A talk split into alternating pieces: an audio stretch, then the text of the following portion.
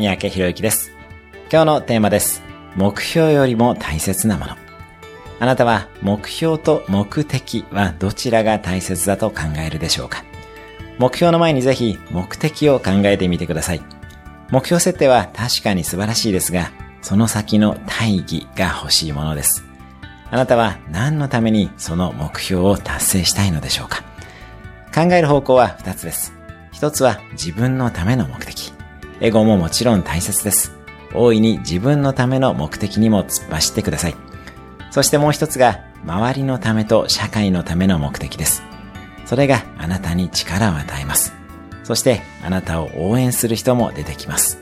目標よりもまず目的を考えましょう。ホワイから始めていきます。